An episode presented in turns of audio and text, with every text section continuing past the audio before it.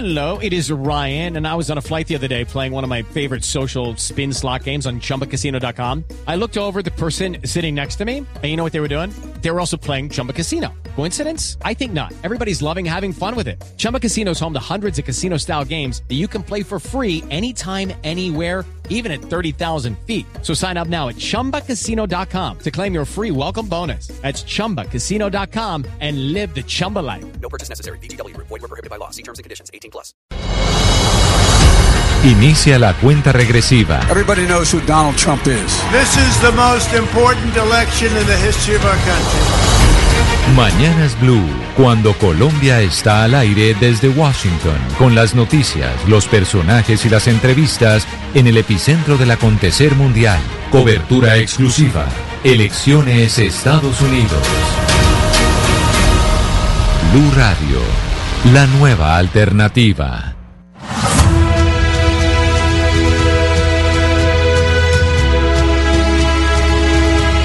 10 de la mañana, 52 minutos. Cada día nos acercamos más a las elecciones presidenciales de los Estados Unidos y ayer, Jaime, pues finalmente fue la entrevista en cada uno de los canales de Joe Biden y Donald Trump. Y la pregunta es, ¿quién ganó en rating? ¿Quién tiene más rating? Yo apostaría a que ganaba Trump porque creo que es más divertido ver a Trump en una entrevista que ver a Joe Biden. Pero cuéntenos cómo salió la cosa. Camila, hasta este momento son las primeras mediciones, pero esta es una medición, la hago de advertencia, solamente en los televisores inteligentes en los Estados Unidos, en los Smart TVs.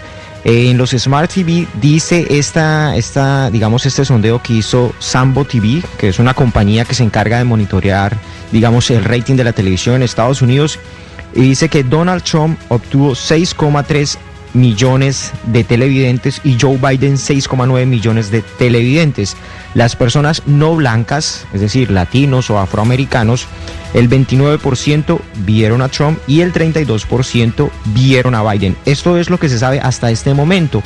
Pero yo sí creo como usted, Camila, que al final, ya cuando salga el rating completo que puede salir este fin de semana, eh, le va a ir mucho mejor a Donald Trump por la siguiente razón. No solamente porque es mucho más entretenido, es digamos, es un show mucho más divertido verlo a él que ver a Joe Biden, es porque Joe Biden estaba solamente por la cadena ABC, mientras que Donald Trump estaba por la cadena NBC y sus cadenas hermanas que son MSNBC y CNBC. Entonces, por lo tanto, van a tener probablemente una audiencia mucho mayor porque estaban todas las cadenas del grupo conectadas transmitiendo la entrevista de Donald Trump. Pero yo sí lo voy a decir, Camila, quién fue el gran ganador. A ver, Y el ¿quién? gran, el gran ganador fue la cadena NBC y ABC. ¿Por qué razón? Estaban cobrando 198 mil dólares por 30 segundos de comerciales. Está, es un negocio increíblemente bueno para ellos y justamente en este momento de pandemia pues les fue muy bien a nivel de rating de- del, costo que pudieron vender la publicidad. Por ejemplo, hace cuatro años estaban vendiendo la publicidad de los debates en 200 mil dólares, 210 mil dólares por 30 segundos. Es decir, este es un precio muy del precio de mercado que le cae muy bien a estos dos canales y por eso fue que NBC dijo, bueno, si ustedes van a hacer un, Tom Hall con, con Joe Biden, pues nosotros podemos hacer también uno con el presidente Donald Trump.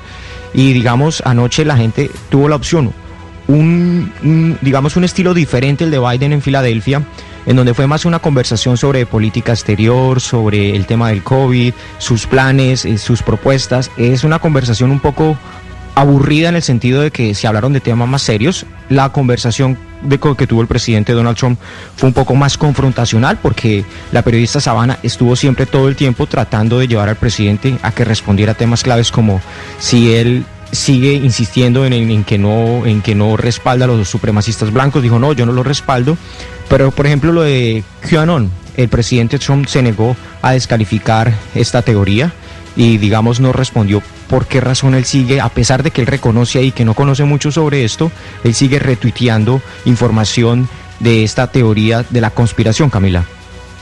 Pero sabe que Jaime, hay un escándalo dentro de NBC, porque hay muchos periodistas de la cadena que dicen que es el colmo que ABC hubiera, digamos, anunciado que tenía este town hall o este, digamos, eh, eh, evento televisivo o entrevista con el candidato Joe Biden y que después NBC dijera, bueno, entonces nosotros vamos a hacerlo a la misma hora con el presidente Trump. Digamos que eso fue una deslealtad, hay como un, todo un escándalo porque dijo, y todo el mundo está diciendo, ¿por qué NBC le hizo eso a ABC? O sea, es como una, una movida, digamos, bastante cuestionable. Pero yo le quería comentar otra cosa sobre esa periodista Sabana porque me impresionó. Yo creo que es la mejor entrevista que le han hecho, la mejor periodista que ha confrontado al presidente Donald Trump. Lo cogió cortico, cortico, cortico, cortico y lo hizo responder. Es decir, yo, eh, yo nunca he visto a, a, una periodista, además ella aguantando toda clase de ataques condescendientes por parte del presidente, usando temas como feministas, como, pues digamos, eh, como usted no ve noticias, le decía, ay, usted es tan cute, o sea, como comentarios así, y ella no se dejó y lo cogió cortito, cortito, cortito y lo hizo. Digamos que es la primera vez que yo veo al presidente Trump medio tambalear pero es la primera vez porque también es de las pocas veces que una cadena diferente a Fox News lo entrevista a él y en Fox News pues son muy amables con el presidente Donald Trump.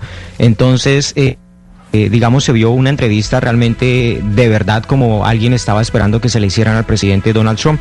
Y de esta manera, pues NBC saca de alguna manera la cara respecto a las críticas que le hicieron por haberse inventado este Tom Hall con el presidente Donald Trump. Pero digamos, si uno va a ver las cifras, pues realmente al final del día es un asunto de dinero. Es que lo que estaban pagando por la publicidad por 30 segundos de comerciales era una cifra realmente muy, muy interesante, muy atractiva para cualquier cadena de televisión en los Estados Unidos. Pero yo sí tengo algo que cuestionarle, por ejemplo, ejemplo, a George Stephanopoulos, que fue el que le hizo la entrevista a Joe Biden. ¿Cómo es posible que él, en noventa y pico minutos que lo tuvo ahí, no le preguntó a Biden por el caso de su hijo Hunter? Que era lo que todo el mundo estaba esperando que le preguntara. Claro, después de todo lo que se publicó en el New York Post, lo que pasó con el eh, con Twitter, pero digamos que la noticia también tiene que ver con los latinos y con los latinos famosos, Gonzalo, porque usted que nos dice que Jennifer López no le parece tan importante, que Jennifer López no jala, que ella no debería estar en portada como la mejor artista, ni mucho menos. Pues doña Jennifer López, la que sí jala, la que sí tiene muchos seguidores, pues le presentó su apoyo al presidente Donald, al presidente Joe Biden. Yeah. Hi. Hi, Jennifer. Hi. How are you? Hey, Rod, I still have the bat you gave me. there you go. There you go. What issues matter most to you guys right now? So, Dr. Biden and uh, Vice President, if you allow me, oh, just good maybe. enough, man. Come on. Yeah, and Jill. Camila. we're we're thrilled and we're excited to vote. I think our voices Dígame, Ana Cristina. Sí, Camila, es que este es un video de 5.30 minutos son, y son cuatro personas hablando. En una casa están Joe Biden con su esposa Jill Biden. En su casa está el beisbolista de origen dominicano Alex Rodríguez y la cantante y actriz de, del Bronx, pero de origen de, puertorriqueño Jennifer eh, López. Entonces están conversando con él, empiezan eh, una conversación muy coloquial en que Alex, eh, Alex Rodríguez le dice, eh, pues con toda la ceremonia, el señor Biden dice, no, no, no, llámame Joe, llámanos eh, Joe y Jill. Y esta conversación es que cada uno de ellos dos dice por qué deberían votar eh, por Joe Biden. Ahí hay un punto muy importante, eh, Camila, y es que el protagonismo del video lo tiene Jennifer López. Ella habla de unificar a la nación, de salir de tanto odio, que ella, pues que ella quiere apoyar a Biden pensando en sus hijos, que no puede ser que esté bien que el presidente de un país esté avalando el racismo y dice, yo en este momento estoy representando no solamente a las mujeres, estoy representando a las mujeres, a las mamás, a los latinos y a los valores de familia de los latinos. Entonces, eh, ya eh, después eh, Biden pues empieza a dar algunos datos sobre los latinos. Eh, Jill le dice a ella, pues, y le habla directamente a las mujeres latinas. Ella dice, para mí sería un honor ser la primera dama de las mujeres latinas y, yo quiero, pues, trabajar eh, por ustedes. Y Joe Biden da como una serie de datos sobre los latinos para dar a entender, pues, que él conoce bien eh, la comunidad latina. Lo que sí es un poquito extraño, Camila y oyentes, es que no dijeron ni unas gracias, ni un hola, o sea, ni una palabrita en español en todo el video, que es, pues, que podría ser algo que es algo muy político de hacer esa conexión por medio del lenguaje. Entonces es eh, un video básicamente reforzando el poder latino, pero muy pegado del poder latino de la mujer. La mujer, que además eso fue lo que vimos, eh, Ana Cristina, que lo comentamos mucho de la presentación de Shakira y Jennifer López, como dentro de esa presentación del Super Bowl había también todo un mensaje de mujer latina empoderada, de cómo las mujeres eh, latinas conquistaron el, eh, el, público norteamericano y eso es lo que están diciendo en este mensaje Valeria también, y es cómo los Biden pues estarían dispuestos a gobernar también y a mandar un mensaje importante a esas mujeres latinas que están en los Estados Unidos parte de un electorado muy importante, Camila, pero es que también hay un electorado que está perdiendo el presidente Donald Trump, que son las mujeres de los suburbios, las mujeres blancas.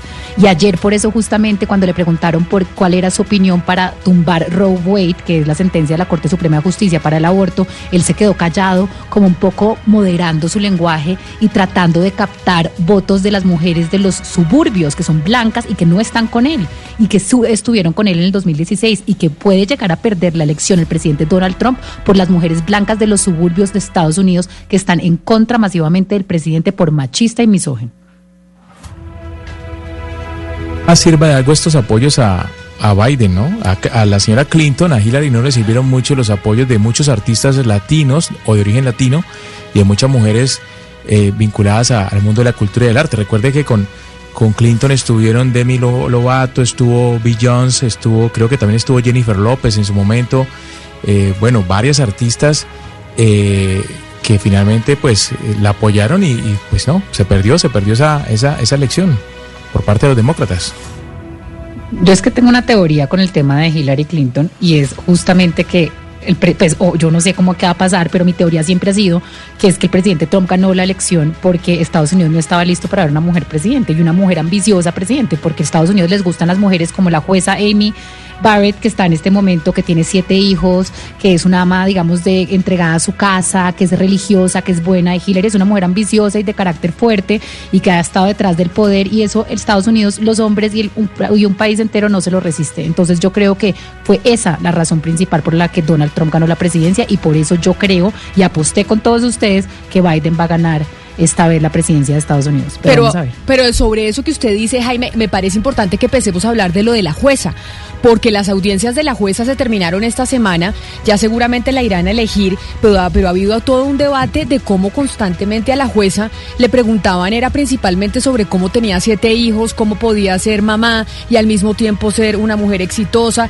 que quién cuidaba a los niños en la casa, como si entonces eh, siguieran pensando en Estados Unidos y en el mundo todavía, que es que la única que se encarga de los niños es la mamá y que entonces usted tiene que pensar a ver cómo puede lograr trabajar y ser exitosa para poderlo combinar con los niños como si el papá no tuviera que ayudar. Eso parece ser la, la, sensación que dieron los tres, cuatro días de audiencia con la juez Amy. Es como si la sociedad americana eh, o los congresistas que la entrevistaron tuvieran la expectativa de que ella tenía que dar inclusive un poco más. Es decir, es combinarle el rol de, de mamá, de mujer, de ama de casa, de esposa y al mismo tiempo su rol como profesional. Es un, es digamos, es un escrutinio que llama la atención que nunca se lo han hecho a un nominado cuando es hombre. Por ejemplo, el juez Escalía tenía nueve hijos y él los llevó a la audiencia y en la audiencia nadie le preguntó si él le ayudaba a los hijos a hacer las tareas porque dentro de la mentalidad, digamos, todavía machista creen que eso es un trabajo que le queda solamente a la esposa. Entonces, en este caso, en ella se centraron mucho los congresistas, los demócratas y los republicanos en preguntarle, bueno, ¿y quién hace la lavandería en la casa? Hágame ¿Cómo el es criar siete hijos? Como si ¿Cómo se maneja la cuarentena? Exacto. como si eso fuera entonces los pergaminos para usted llegar a la Corte Suprema en los Estados Unidos. Si atiende bien a sus hijos, si lava bien la ropa, si los cuida para eh, cuando están enfermos. O sea, ahora para llegar, eh, Ana Cristina, a la Corte a semejante cargo, los pergaminos y lo que usted tiene que ser es una supermamá. Sí, ahora eh, Camila, es que aquí lo estamos sabiendo porque se trata de este personaje, es decir, porque se trata de, de una candidata para la Corte Suprema. Pero ¿cuántas veces no pasa eso acá? Eh, precisamente esta semana supe de una entrevista increíble en una empresa aquí en, en, Medellín que uno dice, no puede ser que las mujeres todavía nos estén juzgando por las labores del hogar, por si somos mamás o no, como si la mujer no tuviera la, la libertad de escoger qué hace. Es decir, el valor plus, como si el valor plus de la, de la mujer fuera o la maternidad o las labores del hogar, en vez de concentrarse pues en el trabajo de ella, en lo que ella va a hacer. Es que eso es completamente indiferente para el trabajo que ella va a hacer en la Corte Suprema. Pero creo que esto que estamos exhibiendo lo sabemos es porque ese es ese personaje porque este tipo de entrevistas es algo que todavía existe y existe aquí en Colombia, este tipo de entrevistas completamente anacrónicas. Y, una y una y una declaración de una organización, eh, digamos, que representa mujeres abogadas en Estados Unidos dijo, y entonces las mujeres que no tienen hijos, entonces cuando se sientan ahí quieran llegar a la Corte Suprema de Justicia no tienen los méritos suficientes, es decir, ahora resulta que es un plus tener hijos. Ahora que entonces, ay no, es que porque todos los republicanos volvían al tema, es que tiene siete hijos, es que tiene siete hijos y llegó hasta acá. Y entonces, entonces las mujeres que no tienen hijos, entonces tienen menos crédito que la mujer que tiene siete hijos, es decir, una cosa rarísima, como anacrónica y, muy complicada también para el mensaje que le mandan al país y a un país y a tantas mujeres que quieren llegar a, a hacer lo que Ruth Bader hizo, que esta mujer definitivamente representa pues todo lo contrario. Y una última cosa que nos dice Carlos Valeria frente a su comentario que nos escribe desde los Estados Unidos en el 301-764-4108 es que eh, en Estados Unidos en las elecciones pasadas lo que se veía de la familia Clinton, de Hillary particularmente como candidata, es que era una familia que había vivido toda la vida del Estado, mientras que Trump era el símbolo de construir su propia riqueza, independientemente de la evasión de impuestos que se conoció hace poco. Y eso sí lo veían los norteamericanos que tenían una resistencia frente a los Clinton porque decían estos siempre han estado ahí, siempre hemos estado con esta familia viviendo desde el Estado, mientras el otro se consideraba una persona de afuera que pues era un empresario exitoso y así lo veían los norteamericanos. Claro, es que los Clinton eran el statu quo, el establecimiento, el relacionamiento con el Congreso, la mermelada de Estados Unidos, era todo lo que los estadounidenses ya no querían más. Y el, señor Trump se presentó al mismo como el outsider, como el de afuera, como el que no pertenecía a este establecimiento. Evidentemente vimos cómo se convirtió otra vez en uno más de politiquero, etcétera, etcétera. Pero eso fue la verdad. La verdad es que la gente estaba cansada de los Clinton y acuérdese de la sorpresa de octubre. En casi todas las, las, las elecciones hay una sorpresa en octubre. Esta fue, digamos, la enfermedad de Trump del, del COVID, yo creo que siempre lo vamos a recordar, y en ese momento fueron los correos del FBI, donde pues eh, que Hillary Clinton estaba teniendo unos correos personales que no estaban reportados en sus correos institucionales que le costaron, digamos, pues yo creo que también en parte la elección.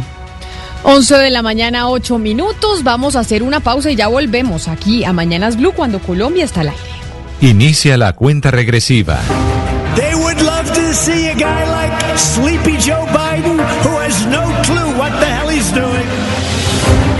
Estados Unidos vivirá una de las elecciones más importantes de su historia. Everybody knows who Donald Trump is. We choose hope over fear. And maybe most importantly of all, truth over lies. Martes 3 de noviembre. Mañanas Blue, cuando Colombia está al aire desde Washington, con las noticias, los personajes y las entrevistas en el epicentro del acontecer mundial. Cobertura exclusiva. Elecciones Estados Unidos. This is the most important election in the history of our country. Blue Radio, la nueva alternativa. Hey guys, it is Ryan. I'm not sure if you know this about me, but I'm a bit of a fun fanatic when I can. I like to work, but I like fun too. It's a thing. And now the truth is out there. I can tell you about my favorite place to have fun. Chumba Casino. They have hundreds of social casino style games to choose from with new games released each week. You can play for free anytime, anywhere and each day brings a new chance to collect daily bonuses. So join me in the fun. Sign up now at ChumbaCasino.com. No purchase necessary. BGW. Void were prohibited by law. See terms and conditions. 18 plus.